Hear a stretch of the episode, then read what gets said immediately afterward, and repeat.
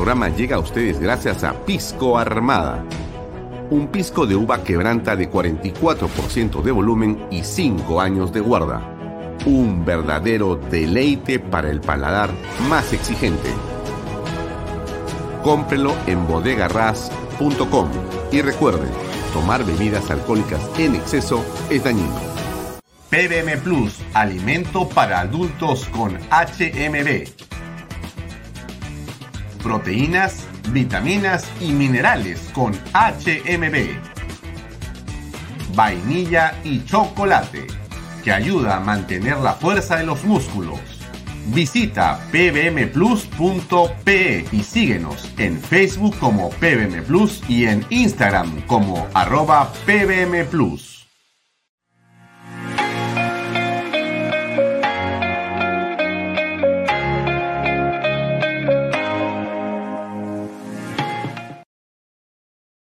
Bienvenido a la familia Sarcleti. Contamos con más de 20 años construyendo momentos especiales en más de 21 establecimientos ubicados en Lima y provincias. Tenemos la variedad de carta más grande para compartir en familia, con amigos o simplemente tomarte un tiempo para ti. ¿Estás listo para vivir la experiencia Sarcleti? Indupark, lotes industriales desde 300 metros cuadrados. Págalos en 6 meses sin intereses. Indupark Crece con los expertos en desarrollo. ¿Qué tal amigos? ¿Cómo están? Muy buenas tardes. Mi nombre es Alfonso Valle Herrera y esta es una nueva edición de Vaya Talks por Canal B, el canal del Bicentenario. Son las 6 y 32 de la tarde. Hoy día es viernes 21 de octubre del 2022. Gracias por estar con nosotros. Nos pueden seguir, como usted sabe, por mis redes sociales, las redes de Alfonso Bahía Herrera, también por las redes de Canal B, por la página web de Canal B.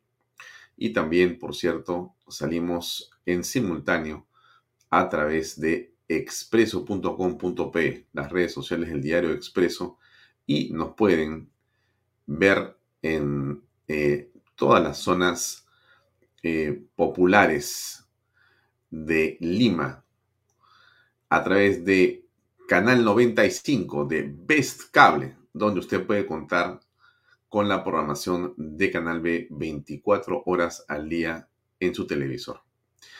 Mucha gente nos sigue, evidentemente, a través del celular. Nosotros tenemos una señal eh, como esta que usted está viendo en este momento y usted puede encontrar también todos los programas que nosotros eh, producimos en Canal B. Los puede encontrar en la página web canalb.pe. Ahí va a encontrar el botón que dice programas y puede encontrar todas las ediciones de todos los programas que hacemos nosotros para este medio.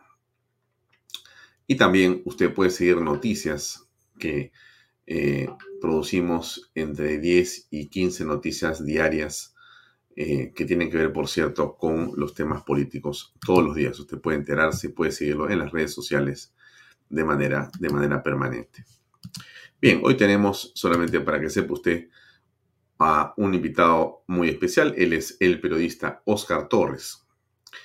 Eh, Oscar Torres es un hombre de prensa con mucho oficio, con mucho trabajo en medios escritos. Él eh, tiene eh, un espacio muy importante en uno de los medios más leídos en el mundo, y hace entrevistas y también eh, graba contenido para este medio. Y abierto también hace poco su propio canal en YouTube. Hoy vamos a conversar con Oscar Torres sobre la coyuntura, sobre lo que pasa en general con la prensa en el país.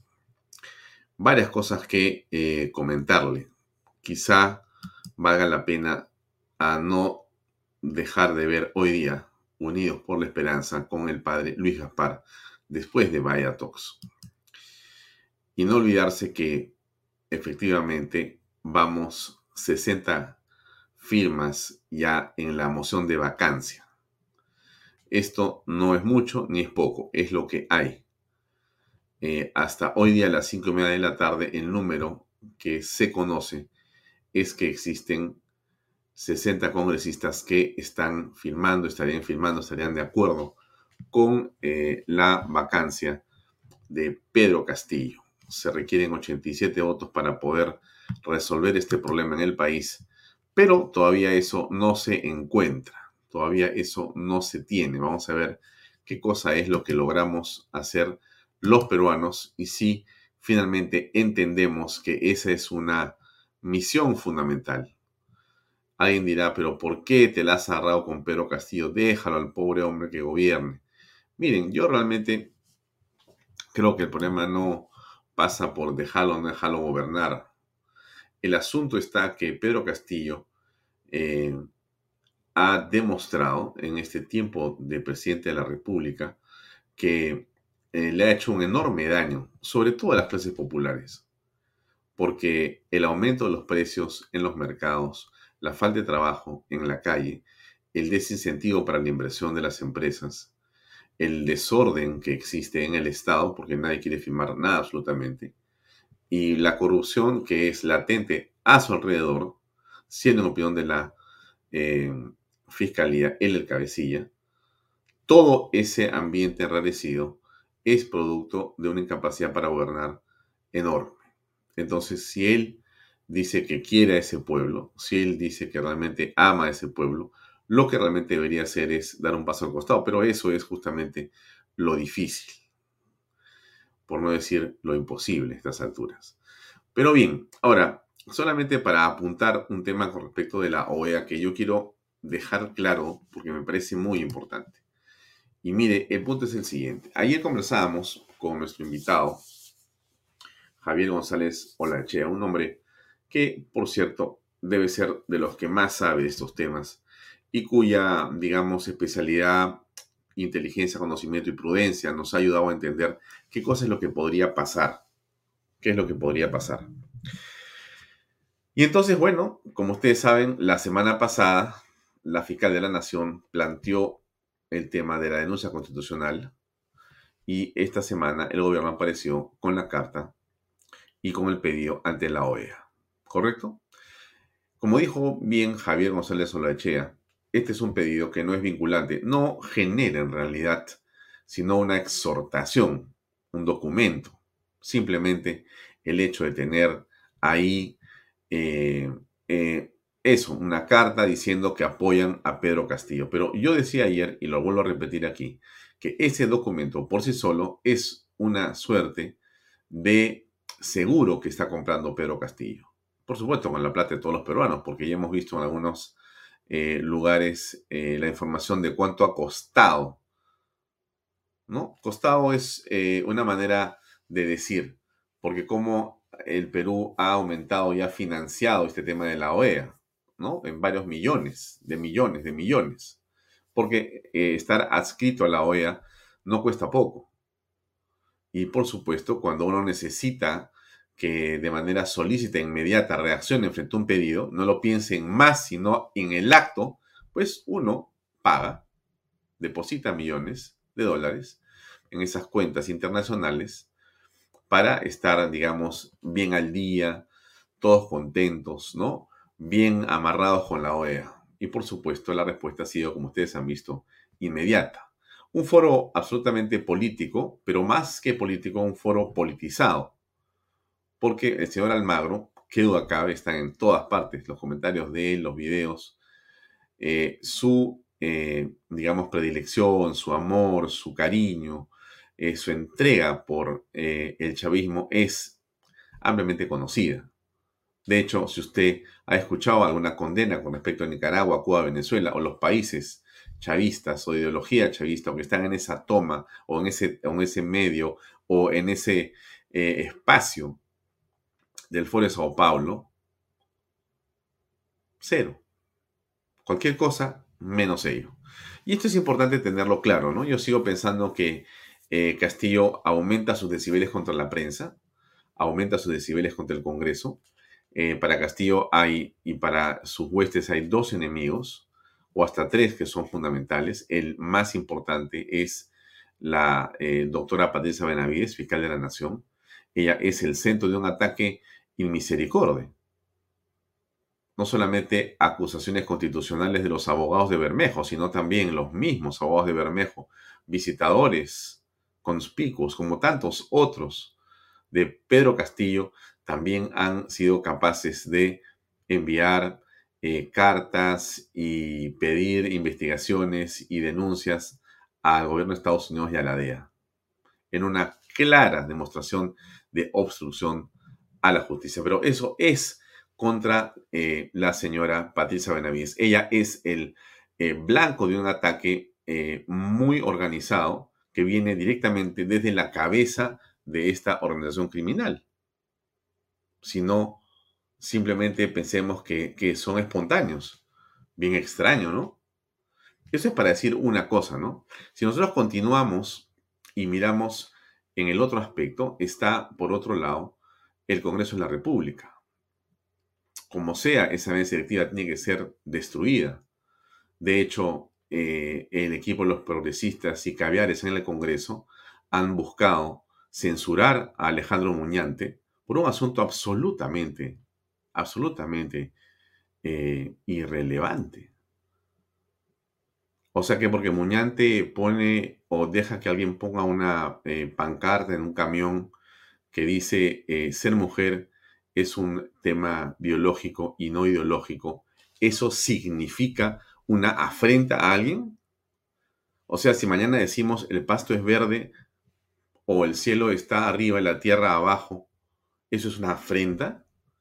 O sea, si decimos que el hombre es biológicamente hombre porque su sexo está definido por la ciencia y naturaleza, ¿eso vamos a decir que es una intolerancia? Bueno, eso ha ocurrido en el Congreso. Alejandro Muñate ha estado a unos votos de ser sacado, extraído de la mesa directiva.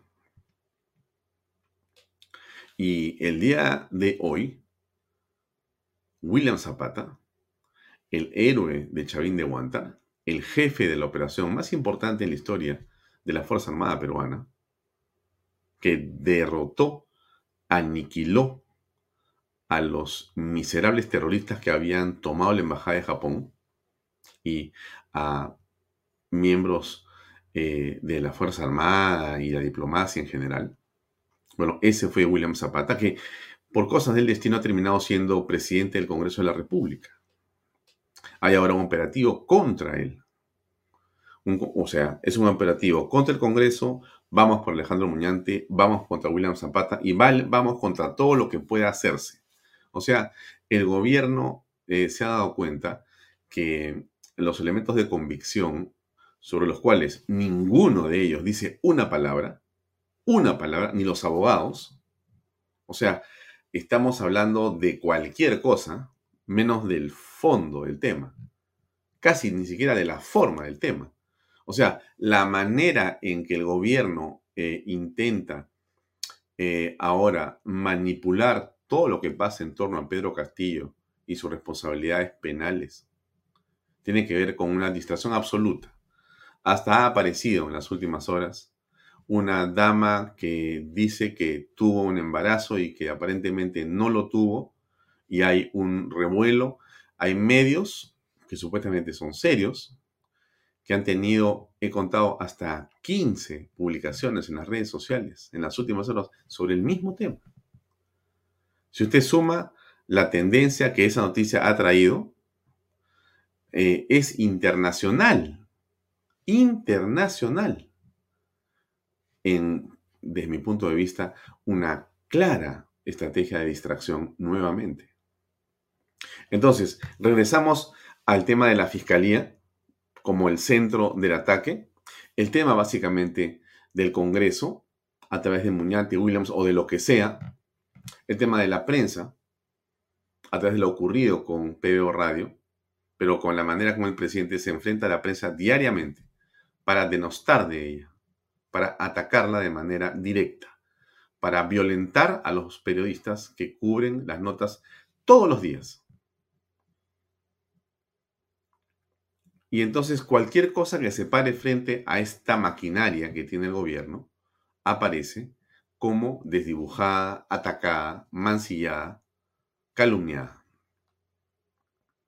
Hay una ONG eh, muy poderosa, que usted seguramente conoce muy bien. Bueno, esa ONG poderosa ha indicado claramente cuál es el problema que tiene el progresismo y la caviarada. Lo ha explicado de manera muy simple. Y lo han dicho así. Para ellos, el problema radica en que, bueno, la derecha tiene el Tribunal Constitucional. La derecha tiene la Fiscalía de la Nación. La derecha tiene el Poder Judicial. La derecha tiene la Municipalidad de Lima. La derecha tiene el Congreso de la República. La derecha quiere tener el defensor del pueblo. Esto no lo podemos permitir. Y mucho cuidado con tocar a Pedro Castillo, porque si no asume Boluarte, el que no puede asumir es William Zapata. Eso es lo que piensa la ONG más poderosa que hay en el país. Y entonces, ¿por qué es importante que usted que sigue este programa, que yo le agradezco mucho por acompañarnos siempre en estas reflexiones, que creo que son válidas, y que hacemos en el mejor ánimo de lo que creemos que es bueno para nuestra patria? Porque finalmente a nosotros nos interesa sobremanera, muy seguramente le digo, ¿ah? lo que le interesa a usted. Vivir en un lugar tranquilo, en un país donde pueda haber seguramente debate o discusión, pero no lo que estamos apreciando ahora. Vivir en un lugar donde hay un poco de trabajo para todos, donde uno puede hacer, ¿qué? Un mínimo patrimonio, ¿no es cierto? Usted seguramente busca emprender un negocio, usted busca tener a sus hijos o poder desarrollarse usted mismo de la mejor manera posible. Como somos los peruanos, ¿no? Los peruanos somos gente, eh, creo que en extremo trabajadora, emprendedora, estamos pensando todo el tiempo en progresar, en desarrollarnos. Esa es la verdad. Y creo que a nadie le gusta que le regalen las cosas. Nos gusta trabajar, conseguirlo. La autoestima nacional se nutre del trabajo. Trabajo. Somos un país eh, con una laboriosidad impresionante. Y eso que todos reconocemos como, como, como importante, a eso asúmele usted el valor que tiene la familia para los peruanos, el valor que tiene la vida para los peruanos, el fundamento de la religiosidad en el país. Esto que pasa con el Señor de los Milagros no es simplemente sino una expresión central de cuán cerca está el pueblo peruano de su religiosidad, de su fe. Y eso, eso que nosotros reconocemos como algo fundamental, lo que yo le digo, eh, son obstáculos para ciertos grupos eh, ideologizados. Son obstáculos. Y entonces pretenden eh, tomar la nación y todo lo que yo le he contado ahora es como una especie de escenografía del terror para ellos. Porque piensan de esa manera. Piensan de esa manera. El TC, el Poder Judicial, el Congreso, la Fiscalía, todo está tomado, todo. Y ahora porque ganó, peor. Es una pesadilla esto. ¿Y qué es lo que se está haciendo en realidad? Porque usted lo ve. Se está tratando de retomar el camino de la institucionalidad y de votar del poder a los corruptos. Entonces, esto es algo que yo creo que usted debe tener siempre presente, ¿no? No se olvide en medio de qué estamos. No es eh, simplemente el hecho de discutir eh, sobre si me gusta tal o cual político. ese no es en realidad el fondo de la discusión lo que nosotros creemos que es el fondo de la discusión es qué tipo de país queremos, qué tipo de sociedad imaginamos, qué tipo de presente y futuro estamos dispuestos a construir. Usted puede ser que sea mayor que yo. Bueno, solamente hizo ya mucho. ¿no? Ha tenido una familia, se ha quedado en el Perú, tiene un pequeño patrimonio del que puede seguramente disfrutar porque es mayor y con todo derecho. Tiene hijos que están trabajando, tiene nietos que están avanzando. y tienen derecho a vivir en paz y tranquilidad en un país que sea manejado de manera correcta. De manera correcta, una, pata, dicho sea de paso, que tiene todo, ¿no? Porque si hay una cosa que Dios nos ha dado es este Perú bendito, ¿no? Mucha gente dice Perú es un desastre. Pues no sé, yo creo que esa gente no conoce el Perú. Pero la gente que conoce el Perú realmente sabe que tenemos seguramente uno de los países más espectaculares que hay en el mundo. No es chauvinismo ni esto es decir, ya, ella pues está, por favor, los que conocen el Perú saben perfectamente. Y no es solamente por la comida. Claro, la comida es, claro, es mi talón de Aquiles como el de todos ustedes seguramente, porque bueno, Perú es en ese sentido. Pero por un momento hagamos una cosa, saque usted la comida, ¿correcto? Y si quiere, saque, saque, si quiere, Machu Picchu. Y, y ¿por qué? Porque, ah, Machu Picchu, la comida. Bueno, saque esas cosas. Y piense en el Perú. Cuando usted viaja por el Perú, no está la gente.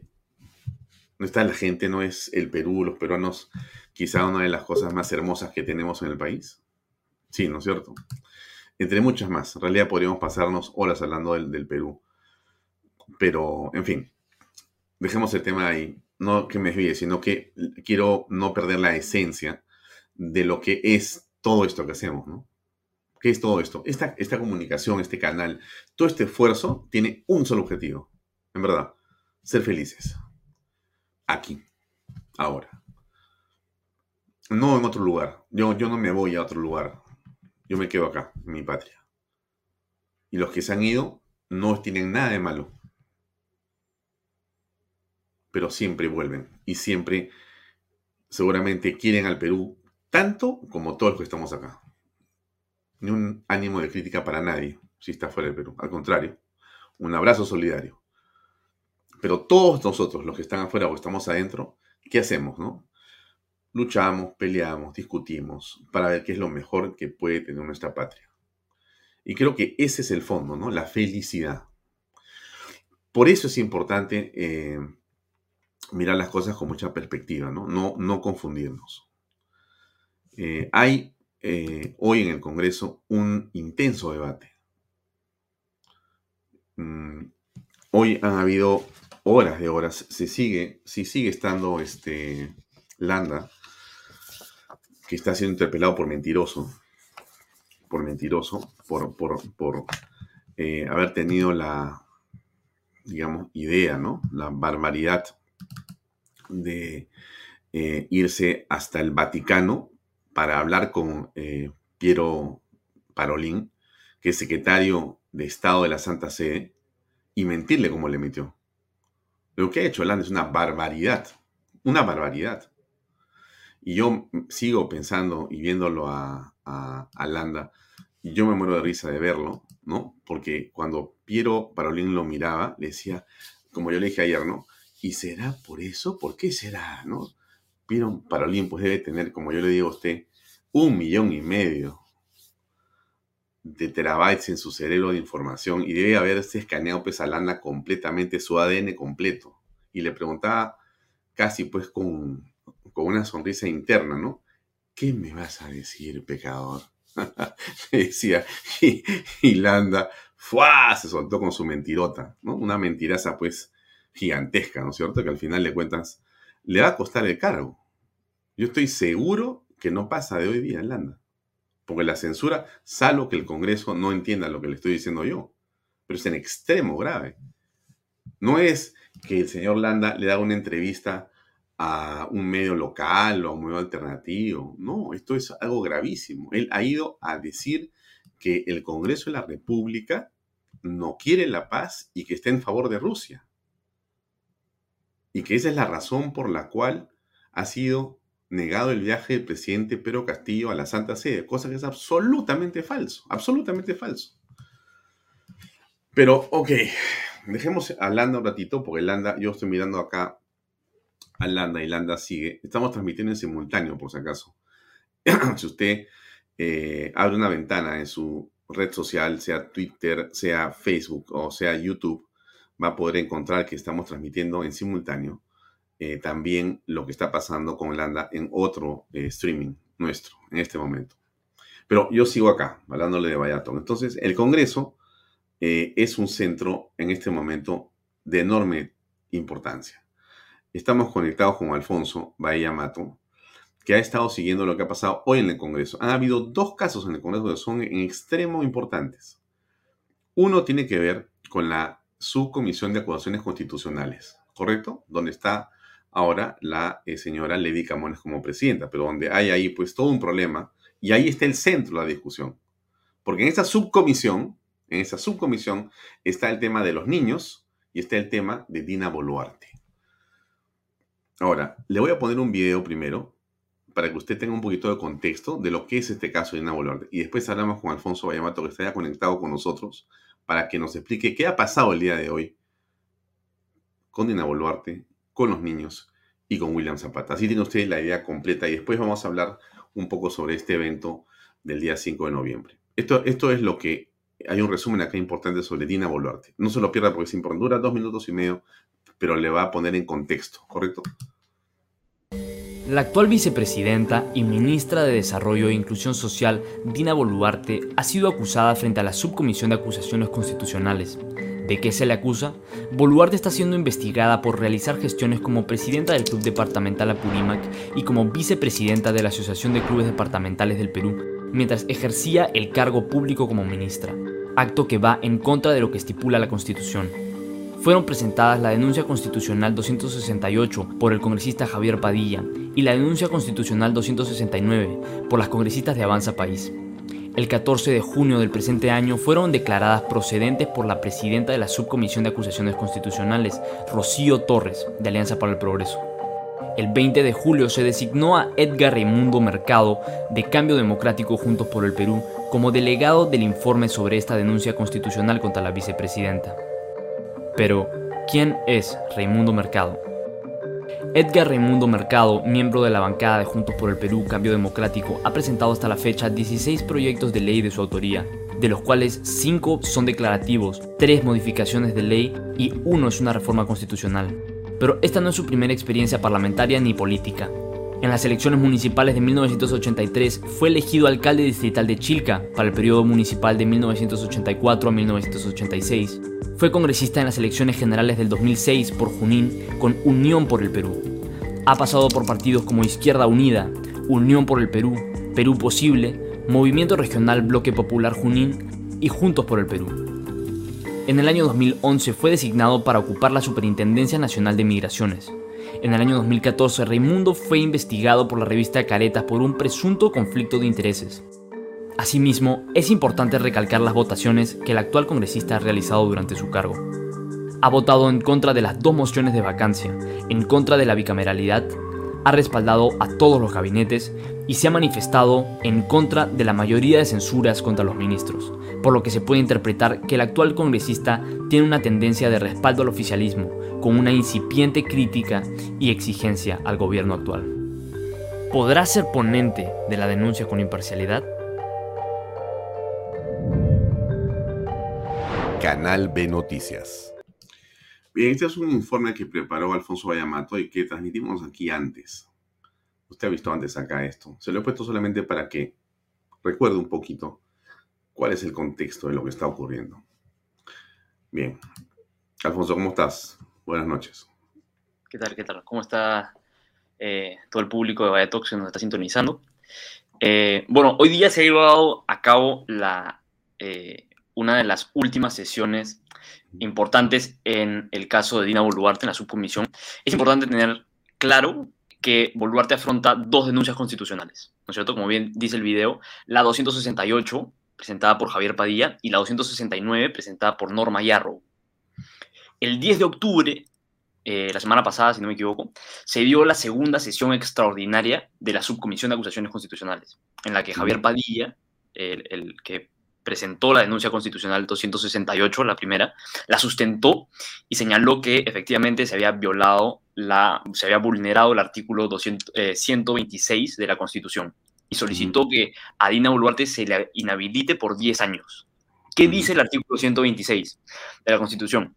Los ministros no pueden, o sea, básicamente los ministros no pueden ser gestores de intereses, eh, propios o de terceros, ni ejercer actividad lucrativa, ni intervenir en la dirección o gestión de empresas ni asociaciones privadas. Pero ya ha dicho que no ha intervenido. Un minuto. Norma Yarrow luego también sustentó el eh, decreto, eh, perdón, la denuncia constitucional 269, el mismo día, ¿no es cierto? Y explicó que no solo se había vulnerado el 260, el, el artículo 126, sino también el 38, que son los deberes con la patria, ¿no es cierto? Luego, el abogado de Dina Boluarte, Alberto Tarola, concluyó diciendo lo mismo que me dices tú, que efectivamente eh, no, no, no constituía a una infracción constitucional porque ella dejó el cargo el 26 de julio del 2021. Si recordamos, eh, el gabinete, el, único que juramentó el 26 de julio fue Guido Bellido, el gabinete completo juramentó el 26, el 27, perdón. Eh, en, en mayo, la Contraloría presentó un informe advirtiendo que efectivamente Nelson Schack, el Contralor General de, la República, eh, señalando que efectivamente se había vulnerado el artículo 126 porque habían documentos firmados por Dina Boluarte después del 26 de julio de 2021. Y estaban con su firma ahí y estaban los, los, documentos firmados y, y, ella tenía que responder por eso. O sea, Nelson eh, ha avalado lo que digamos, se había dicho. Técnicamente existen esos documentos firmados por ella. Existen esos documentos. Y lo que ella, a lo que eh, uno de los, de los puntos que se tocó durante la sesión de la semana pasada y se le preguntó al respecto, fue por eh, el alcalde Jorge Muñoz, el exalcalde de Lima, Jorge Muñoz, y si es que ella en algún momento había tenido relación con él con respecto al club departamental Apurímac, que es de donde ella habría gestionado. ¿No es cierto? Lo que ella habría gestionado y lo que habría estado este, eh, ejerciendo el cargo como, como presidenta. Eh, y ella decidió no responder. Incluso la, la congresista eh, Jauregui, de Milagros eh, Aguayo, de Renovación Popular, le preguntó y, insistentemente en el tema de la, la, las reuniones o las llamadas incluso con... por, qué no respondió? Decidió no responder ella y su abogado decidieron no responder y, fue, fue eh, increíblemente sospechoso porque Jorge Muñoz y Nelson Schack no asistieron a la eh, sesión eh, pasada. no asistieron y se trató de, anular la, la, justamente la, la, sesión se postergó hasta el día de hoy porque faltaban esos dos testimonios. Efectivamente, efectivamente. Ahora, hay que tener en cuenta que este caso es increíblemente largo y nadie entiende por qué demora tanto este caso. O sea, muchos congresistas dicen, y, ellos mismos lo afirman, esto podría darse, o sea, en una semana esto podría terminar. Sin embargo, van pasando meses y meses y meses y no se dan las reuniones, no se avanzan los procedimientos, no, no, no, no, no, el caso no avanza. Entonces, el día de hoy, el día de hoy llegó Jorge Muñoz y el contador Nelson Schack y la, lo que dijo eh, Jorge Muñoz fue definitivo para el caso, y es que eh, él confirmó que Dina Boluarte le envió documentos firmados como presidenta del Club Departamental de Apurímac y que también habló con él de asuntos relacionados al club en eventos protocolares que eh, los que habían asistido, los que habían coincidido, ella habría hablado con él eh, eh, respecto al, club. E incluso, y, y lo voy a citar, él dijo, hay algunos expedientes que están en la Municipalidad Metropolitana de Lima. He logrado identificar a dos expedientes, uno anterior a su cargo de vicepresidenta y el segundo durante la vigencia de su cargo como vicepresidenta y ministra de Desarrollo, eh, de, ministra de Desarrollo e Inclusión Social. Entonces, es, es evidente. Esos expedientes están en manos de Romero, alcalde actual, y ojalá que no desaparezcan. Pero hay que avisar de esto claramente, inclusive a Porky, si nos está viendo, porque esto es gravísimo. O sea, las pruebas que van a inhabilitar a la señora Boluarte están en la municipalidad de Lima. Por supuesto. Y, no solo es eso, sino que ahora ya vemos, o sea, ya, ya podemos ver y preocuparnos un poco por el final del video, de ese, de ese video eh, reportaje que, hice, que mostraste al comienzo, porque ya la, subcomisión de, acusaciones constitucionales ya eh, le ha otorgado a Edgar Raimundo los cinco días hábiles para que presente el informe final para que se pueda ser presentado frente al Pleno, para ver si es que se debate, si es que se le, se le denuncia, se, se, le inhabilita o no. Entonces, estamos ahorita en manos de, de Raimundo, ¿no? Ya. Bueno, ese es el caso de Dina Boluarte, pero han estado también viendo el tema de los niños el día de hoy. Sí, eh, hoy día por fin, después de, después de también eh, unos, unos cuantos meses, pero incluso no tanto tiempo como en el caso de Boluarte, la Comisión de Ética aprobó los informes finales que, declaran fundadas la denuncia contra eh, Elvis Vergara y contra Jorge Flores quienes son sindicados como los niños de, Acción Popular. Los dos ¿Qué va a pasar? ¿Qué pasaría a partir de eso? Entonces, eh, lo informe, este informe recomienda eh, que sean suspendidos de sus cargos por 120 días, al igual que se le suspendió al congresista Freddy Díaz, eh, el acusado por, por violación. Este, este tema se tiene que ver en el Pleno todavía, y, mm. y lo que, lo que se, se, espera es que ante, los, ante el informe que, ya está redactado y que ya debería tener todo el desarrollo de, las pruebas y los motivos, eh, se, pueda, se pueda exponer por qué es que deben ser suspendidos 120 días. ¿no? Ahora, muchos dicen que esto sería eh, poco provechoso para el tema de la vacancia, porque estás perdiendo dos votos que han anunciado que van a votar a favor de la vacancia o que van a firmar de la vacancia, pero por otro lado tú dices...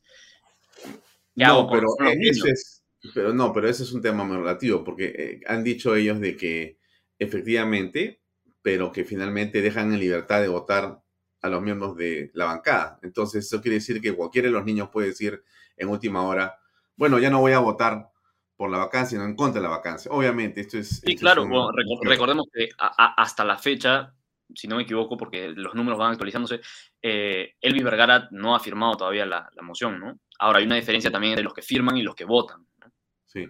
Ahora, finalmente, eh, cuéntanos un poco qué fue lo que ocurrió con eh, eh, José William. ¿Por qué es que hay ahora una corrida de firmas para censurarlo? estaba muy claro que él no tenía ningún problema. ¿Qué fue lo que pasó?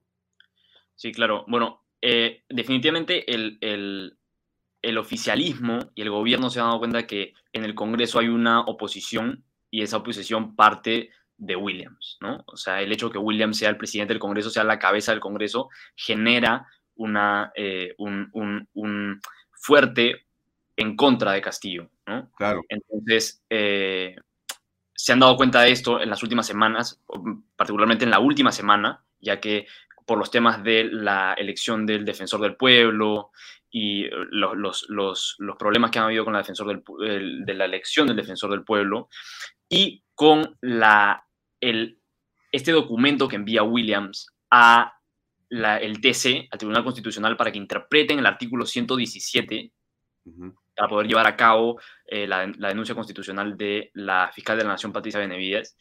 Esta, eh, este documento que él envía a la Fiscalía parece que, perdón, al, al, Tribunal Constitucional, parece que no había sido discutido en la Junta de Portavoces. Y el hecho que lo haya enviado, sumado a los problemas con la elección del, defensor del pueblo y al documento que ha presentado Williams eh, frente a la OEA, desmintiendo un poco lo que dice el presidente Castillo, ¿no es cierto? Que hemos visto el día de ayer, es un documento que consta de cuatro páginas, eh, ha generado bastantes discusiones dentro de, dentro de, las cabezas de, las bancadas, ¿no? Entonces, eh, el día de hoy se ha, dado esa, pelea un poco en, en, la junta de portavoces que ha habido y han Exactamente.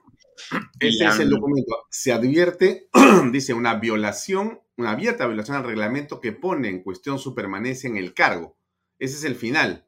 Y, al final se acuerda, primero, censurar a don José Daniel William Zapata, actual presidente del Congreso de la República. Pa, pa, pa, pa, pa, pa, William, ahí está Kelly Portalatino, eh, Ruth Luque y acá hay un Francis Paredes, para comenzar. Eso es lo que están pidiendo. Básicamente el bloque pro eh, Castillo. Así es. bueno, desde ayer que, estuve justo en el Congreso en la noche, eh, que estuvo terminando el pleno, ya el movimiento en la banca de Perú Libre era bastante. Se estaban reuniendo en los pasillos, en, los pasos perdidos, y estaba Kelly Portalatino con mucha atención por parte de, la prensa, ¿no? Era evidente que, algo podía pasar porque las tensiones estaban fuertes dentro de las bancadas. Entonces, mm. es, es, este, era de esperarse un poco. Eh, que, algo, algo así va a pasar. Sobre todo porque creo que Williams, a diferencia de Mari Carmen eh, Alba, no eh, le ha tocado, no, no, no se lo ha llevado tan fácil, por así decirlo, porque lo que le está tocando vivir a Williams son las denuncias constitucionales, el, el, el gobierno en su tope ya de, de, inestabilidad. Entonces, obviamente, él tiene que reaccionar. Eh, quizás en Mari Carmen Alba, eh, la bancada oficialista o las bancadas oficialistas veían un poco más de, de neutralidad, ¿no? Un poco más de, de, menos, este, menos confrontación. Menos confrontación. Bien, Alfonso, gracias por ese resumen de lo que ha sido estos dos temas o tres temas fundamentales. Uno en la subcomisión, con el caso de los niños y Dina, y el otro con William Zapata. Estamos entonces notificados. Gracias. Ok, buenas noches. Listo, nos estamos viendo. Bien, hoy hemos tenido eh, una conferencia de prensa intensa, importante, notable, con gente valiente que es este movimiento Reacciona Perú. Eh, sin más, déjenme colocar eh, las palabras de Claudia Toro, la periodista Claudia Toro, que ha estado en esta conferencia y explica perfectamente de qué se trata. Escuchemos unos minutos, por favor. Estoy contenta de estar aquí con ustedes. Han sido más de un año de ver rostros conocidos, personas que han estado desde la calle, desde todas las esferas políticas, públicas, sociales, que han luchado también a favor de la democracia en muchos aspectos y sectores.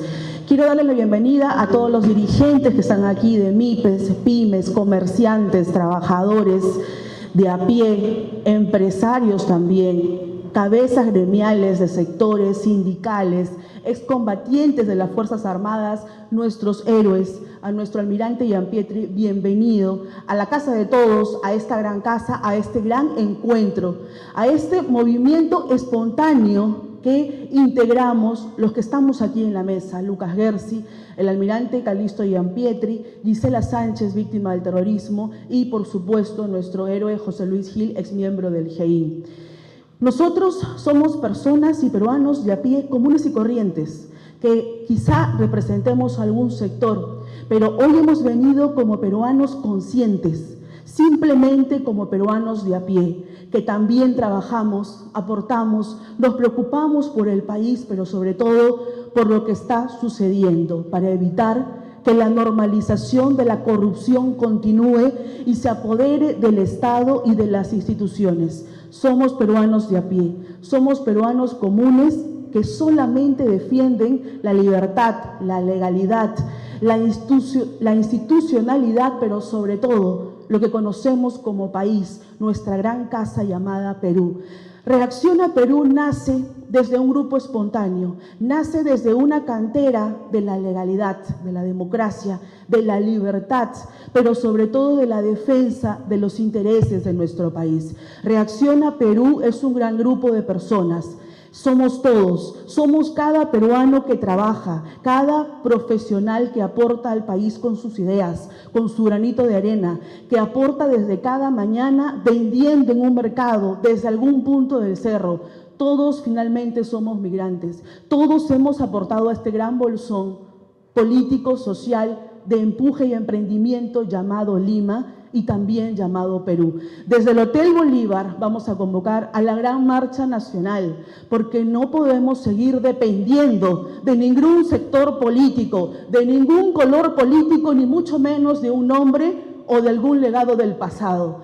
Hemos hecho borrón y cuenta nueva porque es necesario a partir de hoy trazar una línea, sí, una línea de diferenciación para evitar la abominable normalización de la corrupción. Invito a todos los profesionales, a todos los sectores, a todos los trabajadores, a comerciantes, a ambulantes, a dirigentes, a sindicalistas, a emprendedores, a toda la clase política que hace que este país sea el que es. Un país grande, de emprendedores, de gente rica, pero en valores, en trabajo y en esfuerzo. Esa era Claudia Toro, una de las organizadoras de esta importante marcha. Y está acá Lucas Gersi. Para mí es un honor muy grande poder compartir esta mesa con personas que han dedicado tanto, que han luchado tanto para resguardar la democracia en el Perú. Realmente, muchas gracias a todos los integrantes de la mesa. Un aplauso, por favor. Y para mí también es un honor muy grande poder ver en esta sala a personas que, que nos han estado acompañando prácticamente todos los días en esta lucha tan larga que ha durado un año. Más de un año, más de un año. Desde el comienzo, desde el comienzo de este gobierno, e incluso desde antes, la amenaza a la democracia y al Estado de Derecho ha sido una amenaza absolutamente clara. Pedro Castillo y su gente no es un lobo disfrazado de oveja, sino como yo he dicho otras veces, es un lobo que viene como lobo. El proyecto de ellos, ¿en qué cosa consiste? En la supresión de la libertad de expresión, en la concentración del poder, en el establecimiento del control de absolutamente todo, y eso a nosotros nos puede quitar el futuro y nos puede quitar la libertad. Y por eso nosotros tenemos que resistir. Y tenemos que dar una pelea para resguardar el Estado de Derecho en este momento tan difícil y en este momento que es probablemente un momento histórico para nuestro país. Ese era Lucas Gersi, también estará en esta marcha.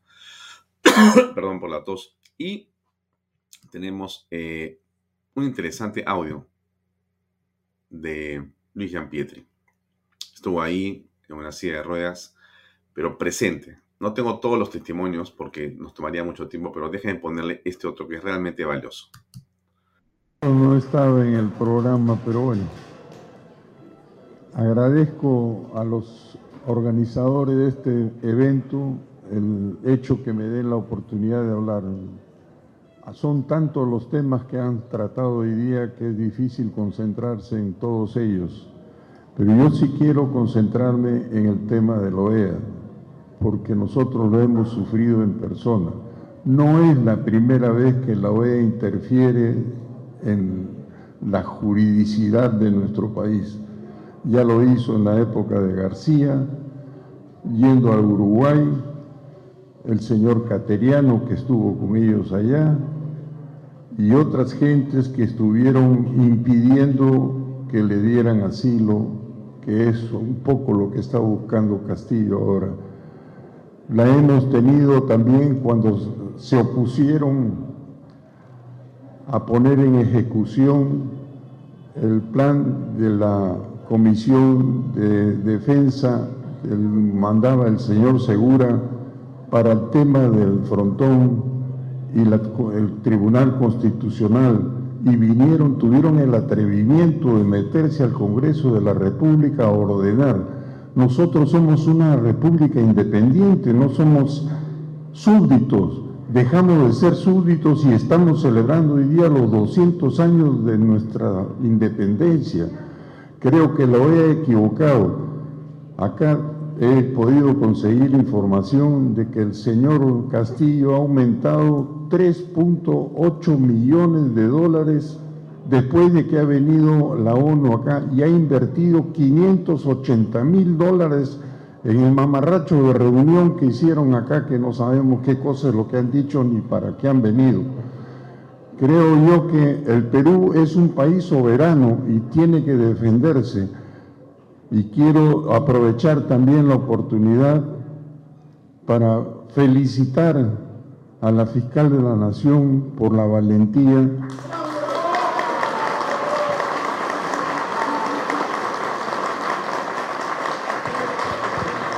que ha tenido a todos los hombres y mujeres en este país le toca una historia que vivir y a ella le está tocando una historia dura como nos tocó a nosotros. Nunca pensamos que yo a los 81 años estuviera tratando de defender a mi patria. Creo que eso no estaba dentro del programa, pero creo que también la doctora fiscal es una mujer que tiene todavía un camino por recorrer.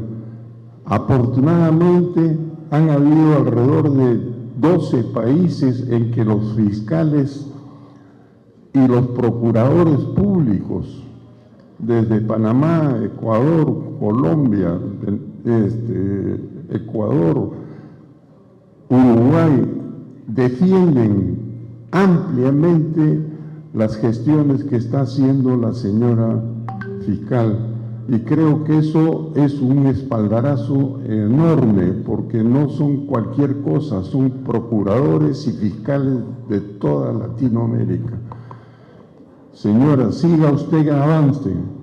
Y a la OEA, váyanse al diablo. Aquí no tienen nada que hacer. Reacciona Perú. Bien, eso era, eh, y esto simplemente es el colofón final.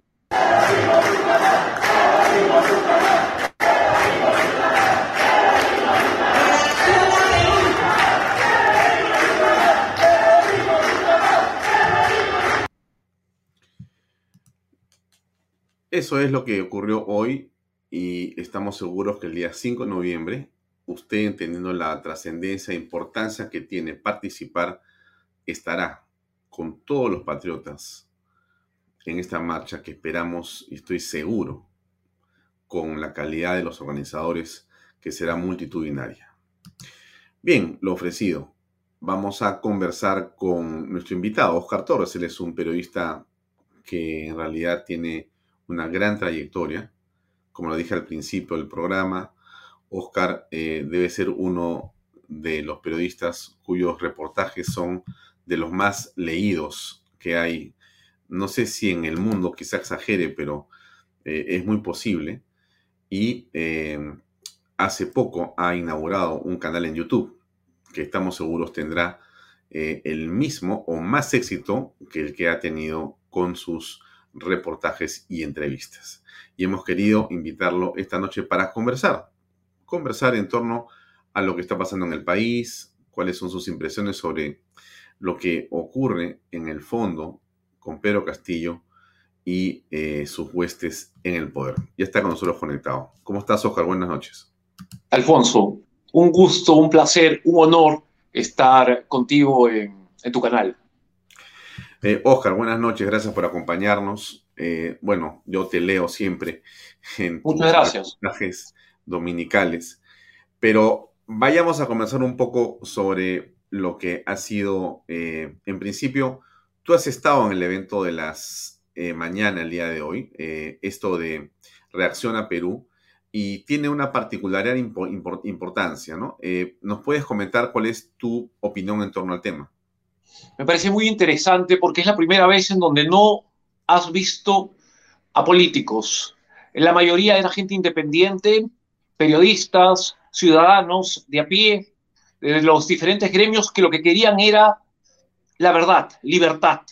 Ese, ese cántico que parece simple, pero que es una gran verdad en este momento. Libertad al trabajo, libertad al empleo, libertad económica para que puedan surgir las pymes, los empresarios. No es posible que en nuestro país la inversión privada esté en menos 0%, como me lo dijo Carlos Anderson, el congresista. No es posible que un señor se vaya a llorar al rodea, que más parece un circo lleno de payasos, para decir ay, no, me están investigando. Señor, no es por uno, por dos, por tres, por cuatro, son por siete. Son siete las investigaciones fiscales y por supuesto que la fiscal tiene todo nuestro apoyo.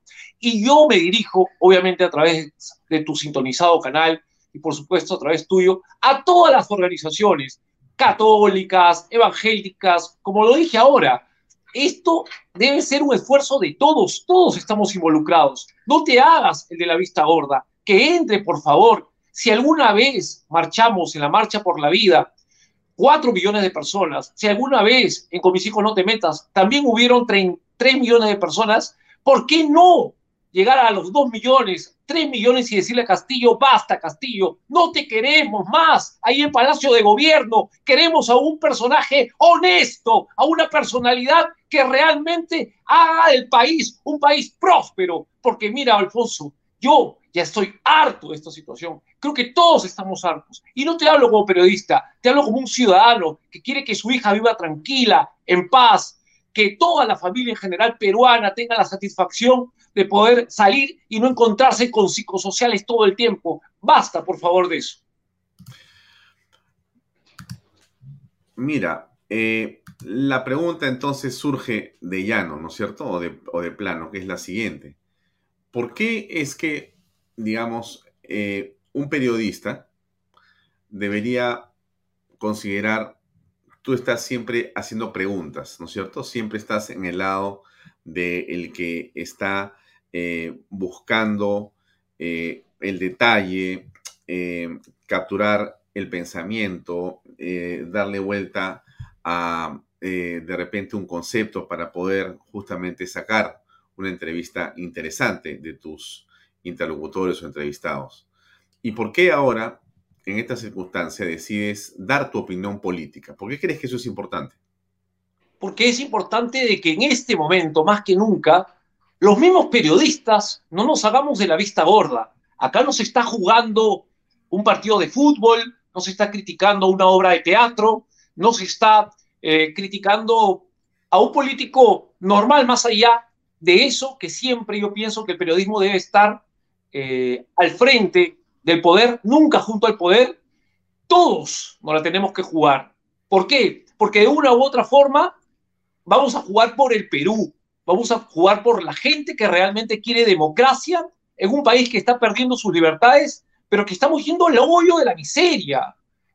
Vuelvo y repito, los índices de desempleo son gravísimos. Además, el precio del tomate, el precio de la papa, el precio de los huevos, ha subido de una manera tremenda. ¿Estamos viviendo de qué? ¿Estamos viviendo de nuestros ahorritos? ¿Somos tan conformistas los peruanos? ¿No tenemos la posibilidad de decirle a Castillo, no, señor, el honor, la vergüenza, la moralidad que te la dio tu padre, que me la dio mi padre, que nos la dio nuestros abuelos, va por encima de cualquier situación que no esté acorde con una realidad, una realidad positiva, optimista, que vaya a, darnos esa tranquilidad que todos queremos, Alfonso.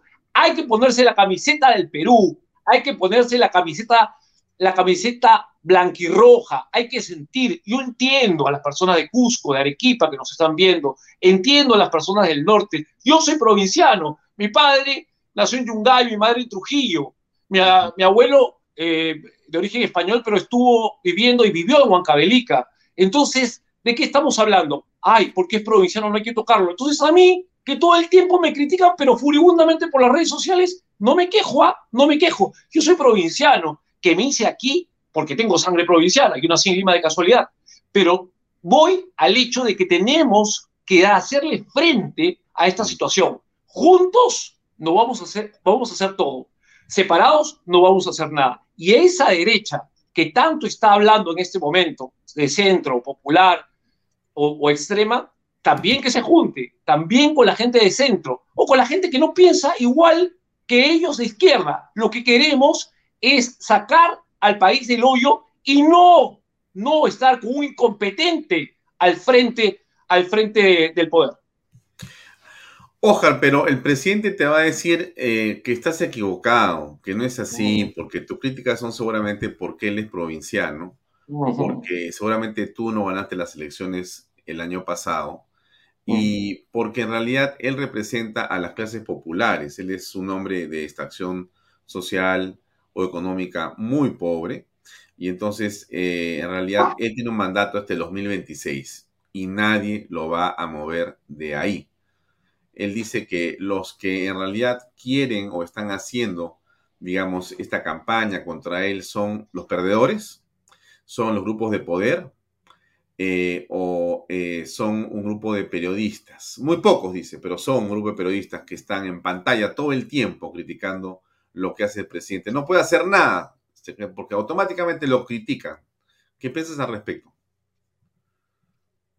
Sí, mira, eh, particularmente yo pienso muy claro sobre el tema. Mi padre es provinciano, mis tíos son provincianos, todos los que de una u otra manera forman parte de mi entorno son provincianos. Y son gente honesta, gente de trabajo, como muchos provincianos que están en la capital y que han hecho fortunas. Yo le explicaba al Chema Salcedo la vez pasada que yo me encontraba en un, en un club eh, normal donde a veces jugamos al fútbol y uno de ellos me decía, mira, yo soy empresario en Amarra. Entonces yo le decía, señor, pero usted de qué, parte es? Me decía, soy jaujino. ¿Usted cuándo ha invertido? Cuatro millones y medio de dólares en mi empresa. Entonces yo decía, pues enhorabuena. Y como él, y me dijo, yo soy de los que menos he invertido.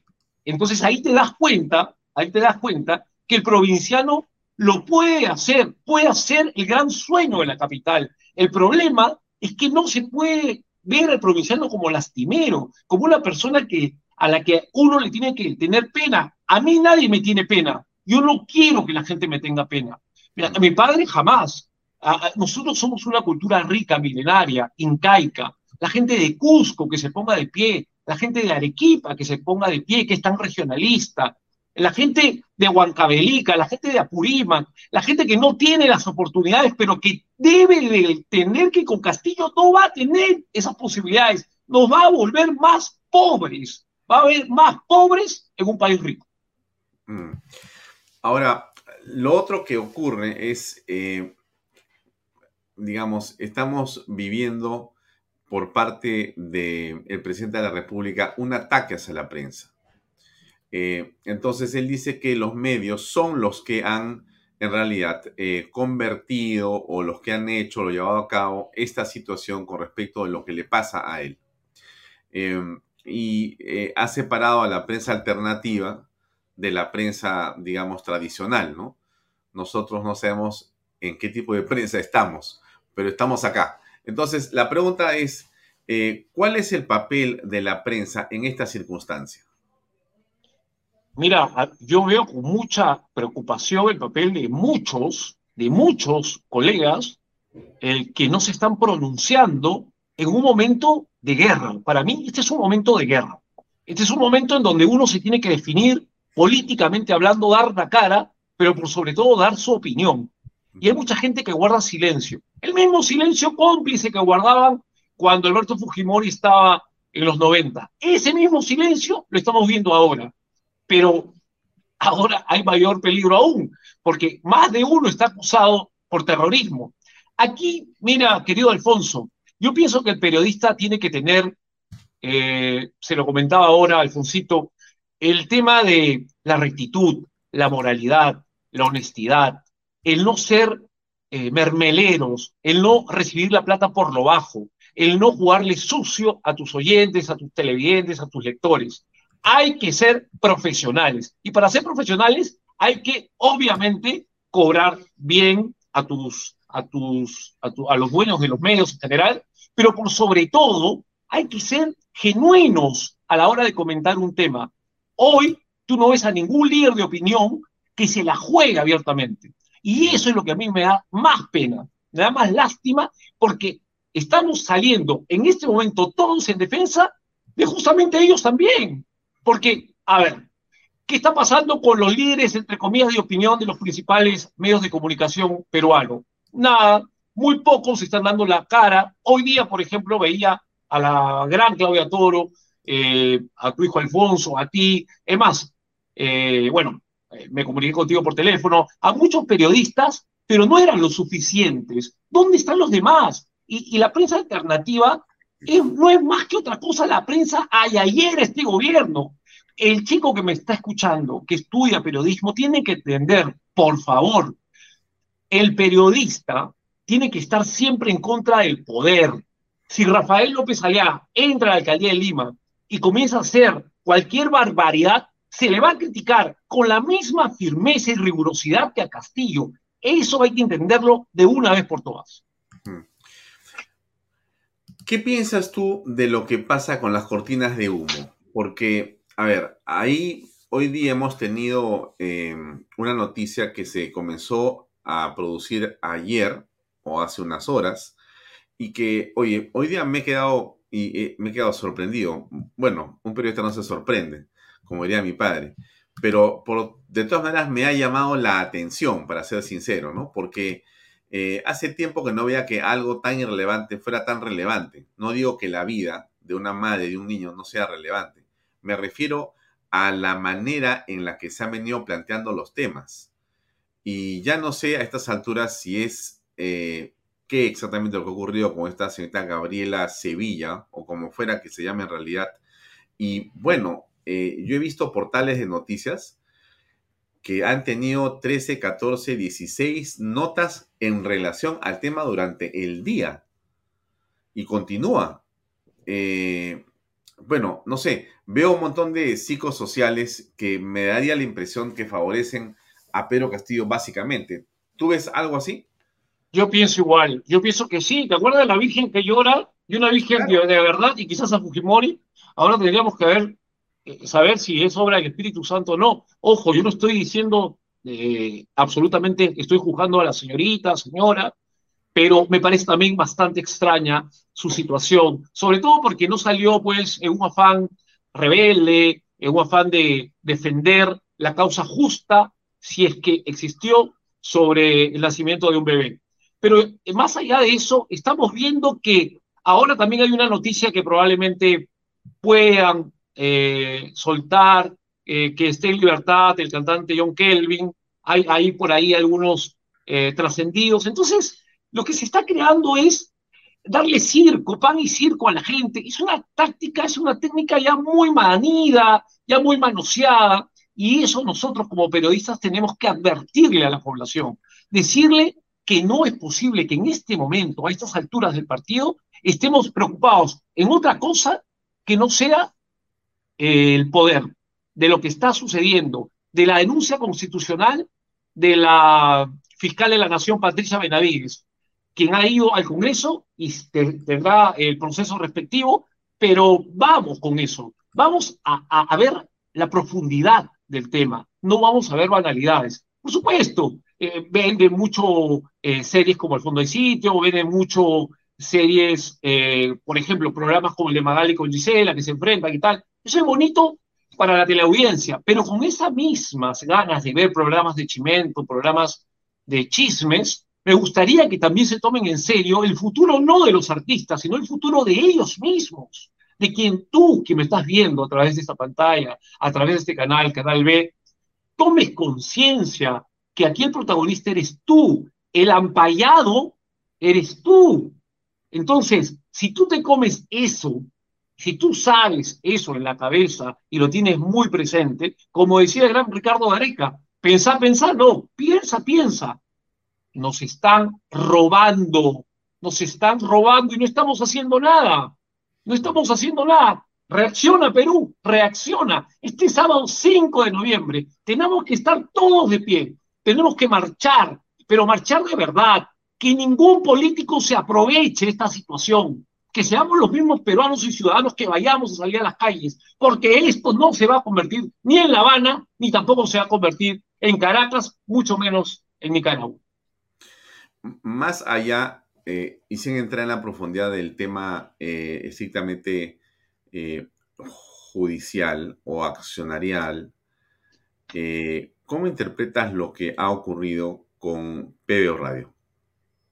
No, a mí particularmente yo he estado en PBO Radio, yo no tengo una relación amical, no lo conozco Philly Butters, pero las dos veces que yo estuve en PBO me dieron absoluta libertad de opinión, de conversar, de decir mi verdad. Habían personajes de distintas, de distintas tendencias eh, y yo creo que es un atropello a la libertad de expresión lo que está sucediendo con PBO Digital. Y toda mi solidaridad, toda mi solidaridad con Philly Butters, toda mi solidaridad, porque esto, esto no puede ser posible, que de una u otra forma ya no esté saliendo por la radio. Y se comienza así, como te repito, yo he visitado Caracas, he visitado La Habana, conozco de cerca, de cerca Cuba, Venezuela, conozco esos fenómenos sociales, gente en la calle, gente sin ropa, gente pidiéndote eh, un plato de comida. Eh, así queremos llegar al 2026, queremos llegar sin plata, sin dinero, endeudados. ¿Eso es lo que queremos? No creo yo. Yo no creo que el peruano se agarre de tonto. Creo que nos estamos durmiendo, pero al final siempre resucitamos y siempre vamos con todo. Yo tengo mucha fe, tengo mucha esperanza que este 5 de noviembre estemos todos juntos agarrados de la mano rumbo a buscar nuestra propia libertad. Y más allá de eso, mi solidaridad con los periodistas de PBO Digital, porque también está Claudia Toro, Karen Herrera, la chica Valentina, en fin, una serie de, personas y de, de, conciudadanos que están perdiendo su trabajo o de una u otra forma, Philip, como empresario, puede decir, yo tengo que prescindir de repente, Dios no lo quiera, pero se puede dar. Entonces, ¿qué, estamos, qué mensaje estamos dando? Que haya temeridad, que haya miedo en los empresarios o en los broadcasters Basta ya con eso, por favor. Que eso me hace acordar a los tiempos pasados, incluso de Velasco, y en fin. Y no podemos permitir que aquí un aprendiz de Chávez, un aprendiz de Maduro, un aprendiz de, de Fidel, bueno, ya eso es demasiado, ¿no? Un aprendiz de, del hermano de Fidel se hagan cargo de un, de un país tan importante para la región como es Perú. ¿Cómo aprecias tú la relación de Pedro Castillo con la prensa en el sentido de si tú recuerdas en la historia a, digamos, presidentes que no hablaban con los periodistas, que no aceptaban conferencias de prensa y que simplemente andaban eh, de espaldas a la opinión pública. ¿Cómo juzgas tú eres un periodista eh, que está en un medio que también es masivo, ¿no es cierto? Entonces, ¿cómo interpretas, eh, digamos, el peso o el valor que le da el presidente a esa relación? Es que no le da valor a la relación. Extraño. Mira, yo quise entrevistarlo en la primera vuelta, no quiso. En la segunda vuelta tampoco. Es el único presidente democrático, entre comillas, del Perú que nunca me ha dado una entrevista.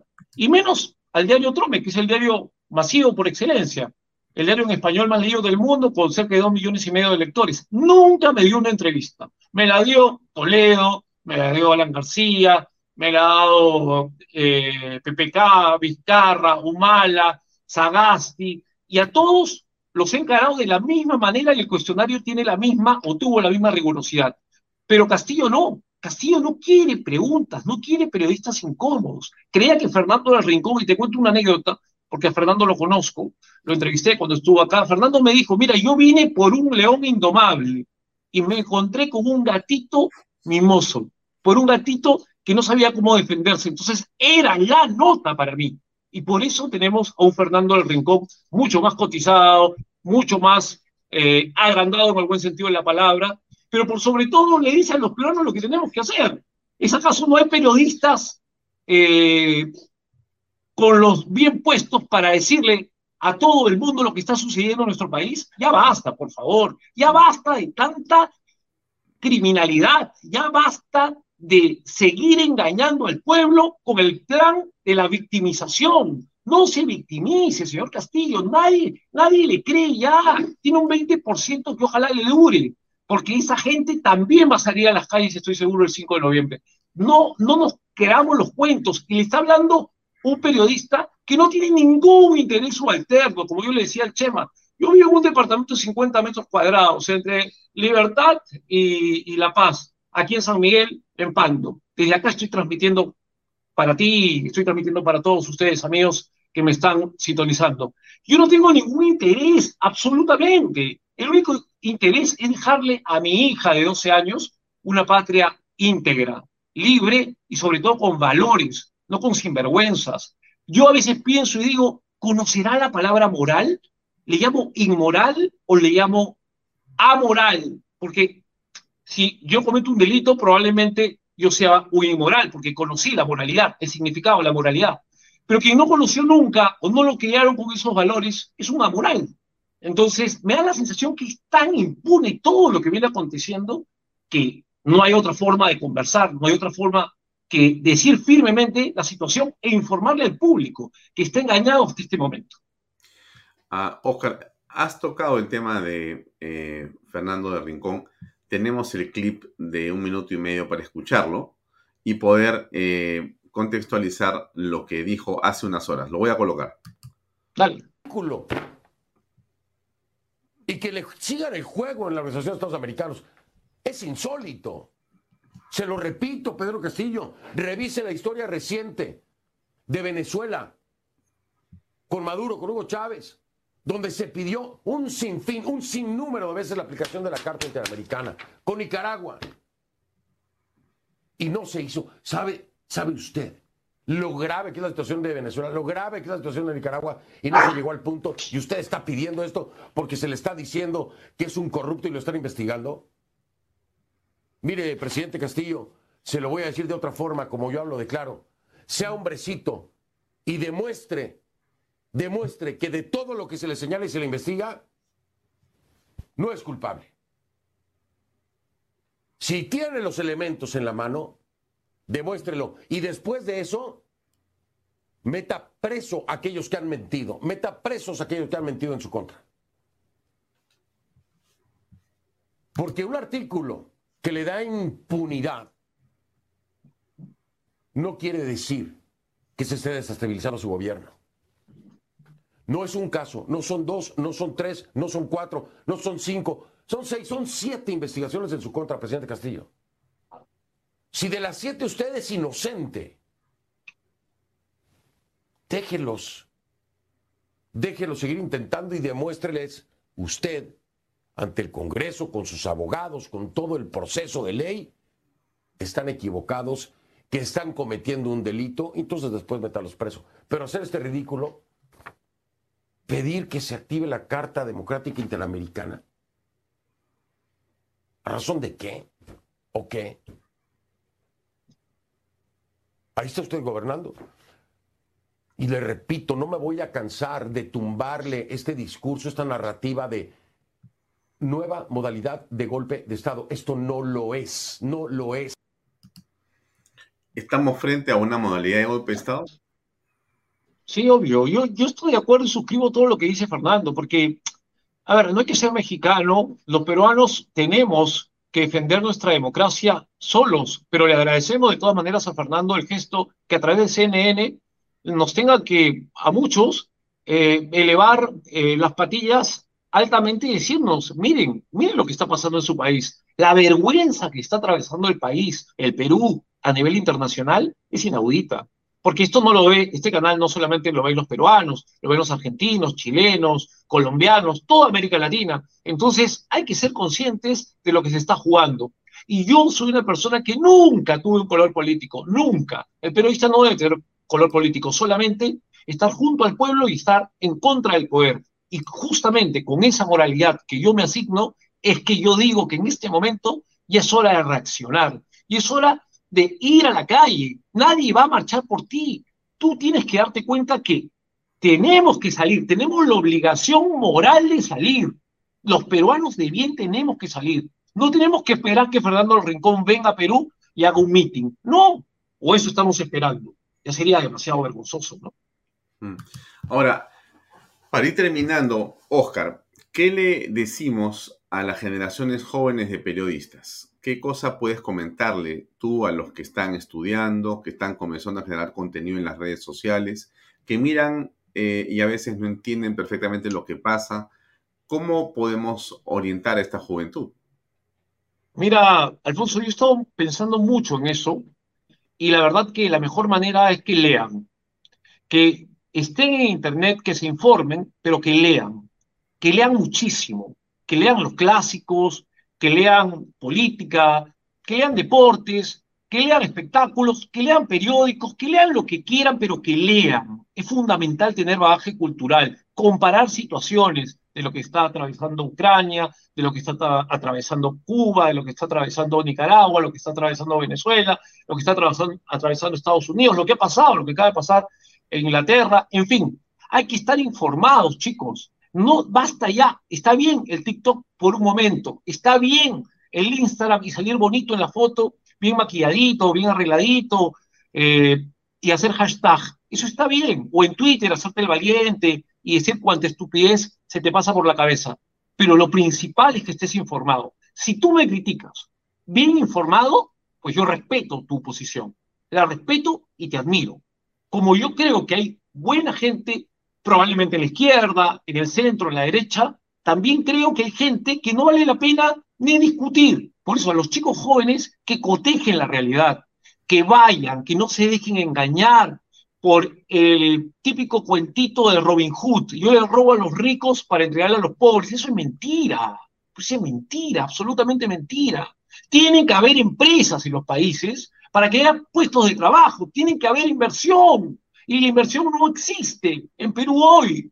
Entiendan, por favor, inversión privada para que haya más puestos de trabajo, para que puedas estudiar y puedas trabajar, pero por sobre todo, a los chicos periodistas jóvenes, gánense el pleito. Ahí tienen a grandes periodistas. Miren, uno de afuera, lo acabamos de ver, Fernando del Rincón. Si te caigo antipático, ¿qué importa? No me veas, no tengo problema.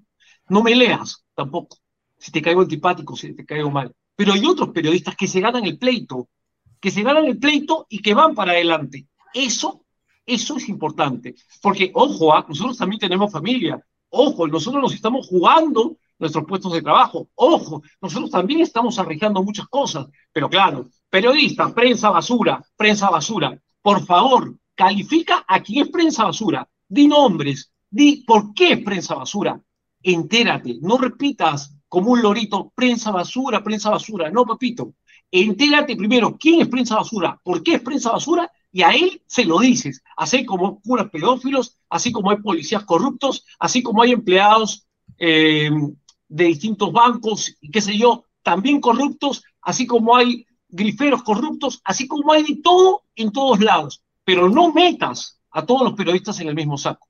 Obviamente existimos periodistas que nos ganamos el pleito, que amamos al país, que amamos al Perú. Por favor, entiendan, el periodista finalmente es el vehículo que transporta la noticia del jefe de gobierno que no da noticia a, a ustedes, la descifra para que ustedes puedan entender realmente qué está sucediendo. Cuando entrevistamos a un cardiólogo, si tienes algún problema cardíaco, pues vamos y eh, vamos eh, deglutiendo, vamos tratando de desmenuzar lo que quiso decir el profesional. Esa es nuestra carrera, esa es la nobleza de nuestra carrera, la más noble de las profesiones y jamás es más vil, el más vil de los oficios, como otros sí lo han hecho. Muy bien, Oscar, estupendo. Te agradezco mucho por haberte tomado este tiempo en tu eh, viernes y en tu trabajo para conversar con nosotros un poco sobre lo que está pasando en el país. Estoy seguro que el público que nos sigue sabrá valorar como corresponde el estupendo consejo y comentario que has hecho. Te agradezco mucho, muchísimo por esta, por esta nota. Un gran abrazo y eh, te dejo para que te despidas de la gente que nos está acompañando, por favor. Muchas gracias, Alfonso, a ti. Dios te bendiga. Rezo por mi país, rezo por el Perú, rezo por todas las personas que en ese momento nos están viendo, porque más allá, yo soy de la escuela de Charles Bukowski, un gran periodista que dice lo siguiente, más allá de ser buen periodista, tienes que ser una buena persona, y hay que ser buenas personas. Rezo por todos, rezo por mi país, rezo por el Perú, rezo por Castillo incluso, por Castillo, para que el presidente tome conciencia, renuncie y vaya a dar las explicaciones del caso, si es inocente, a la justicia.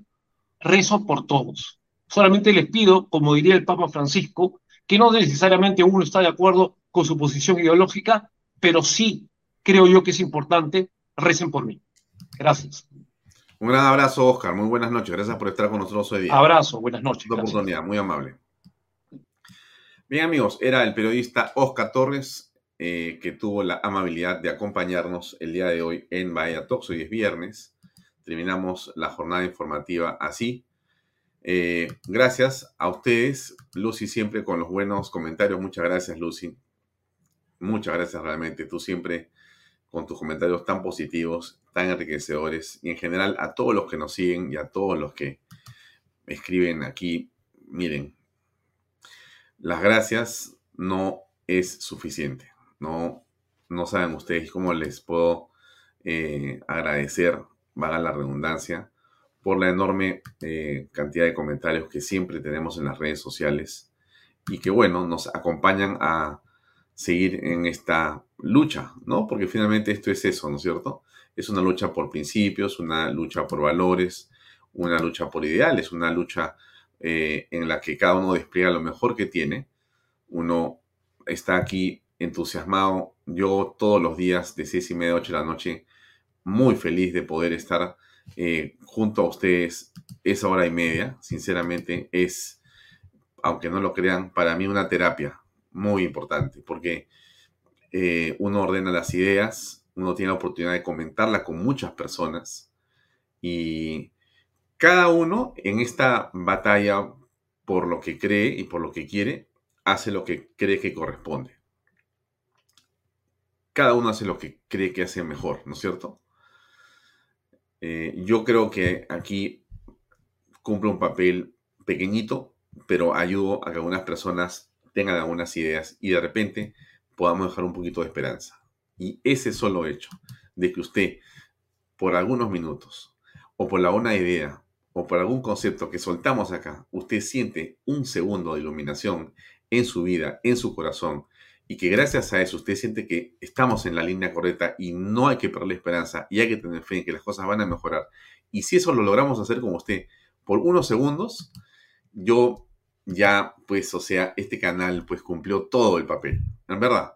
Porque finalmente para eso hicimos eh, canales desde el principio, ¿no? Cómo conseguimos un medio de comunicación que logre llevar a las personas, a las familias, esperanza, ánimo, fe, optimismo, y que al mismo tiempo eh, trate de ver siempre aquellas cosas que el Perú tiene de positivas, que somos los peruanos realmente personas extraordinarias. Hay mucha gente que dice lo peor del Perú son los peruanos. Y a mucha gente lamentablemente se lo han hecho creer. Y yo le digo exactamente lo contrario. Lo mejor que tiene Perú son los peruanos. Son sus familias, son sus padres, son sus madres, son esos jóvenes emprendedores y que pelean todos los días. Ese ánimo, esa, esas ganas, porque el Perú siempre se, sea un país que progresa, no tenemos que perderla. No la perdamos. No nos sintamos menos por ninguna razón. Al contrario, piense usted que estamos en el mejor país del mundo, en el mejor país del mundo, y que somos posiblemente un grupo de peruanos o de personas que debemos ser entre las mejores y más cotizadas del planeta, por todas las condiciones que usted conoce. Laboriosidad, creatividad, determinación, impulso y siempre un buen ánimo. Así que con alegría, con optimismo y con fe me despido de usted hasta la próxima semana. Fin de semana no se olvide de ver nuestro programa el día domingo a la misa del Padre Luis Gaspar a las 8 y cuarto y a las 5 de la tarde el especial de Vaya por Canal B, el canal del Bicentenario. No le quito más tiempo, le agradezco mucho por habernos acompañado hasta aquí. Nos vemos el día lunes a las seis y media en punto, con la misma fuerza de siempre, descansados y con el ánimo para seguir en esto que será finalmente, estoy seguro, un éxito para todos los peruanos. Muchas gracias y buenas noches. Permiso. Este programa llega a ustedes gracias a Pisco Armada. Un pisco de uva quebranta de 44% de volumen y 5 años de guarda un verdadero deleite para el paladar más exigente. Cómprelo en bodegarras.com y recuerde, tomar bebidas alcohólicas en exceso es dañino. PBM Plus, alimento para adultos con HMB. Proteínas, vitaminas y minerales con HMB. Vainilla y chocolate que ayuda a mantener la fuerza de los músculos. Visita pbmplus.pe y síguenos en Facebook como PBM Plus y en Instagram como arroba PBM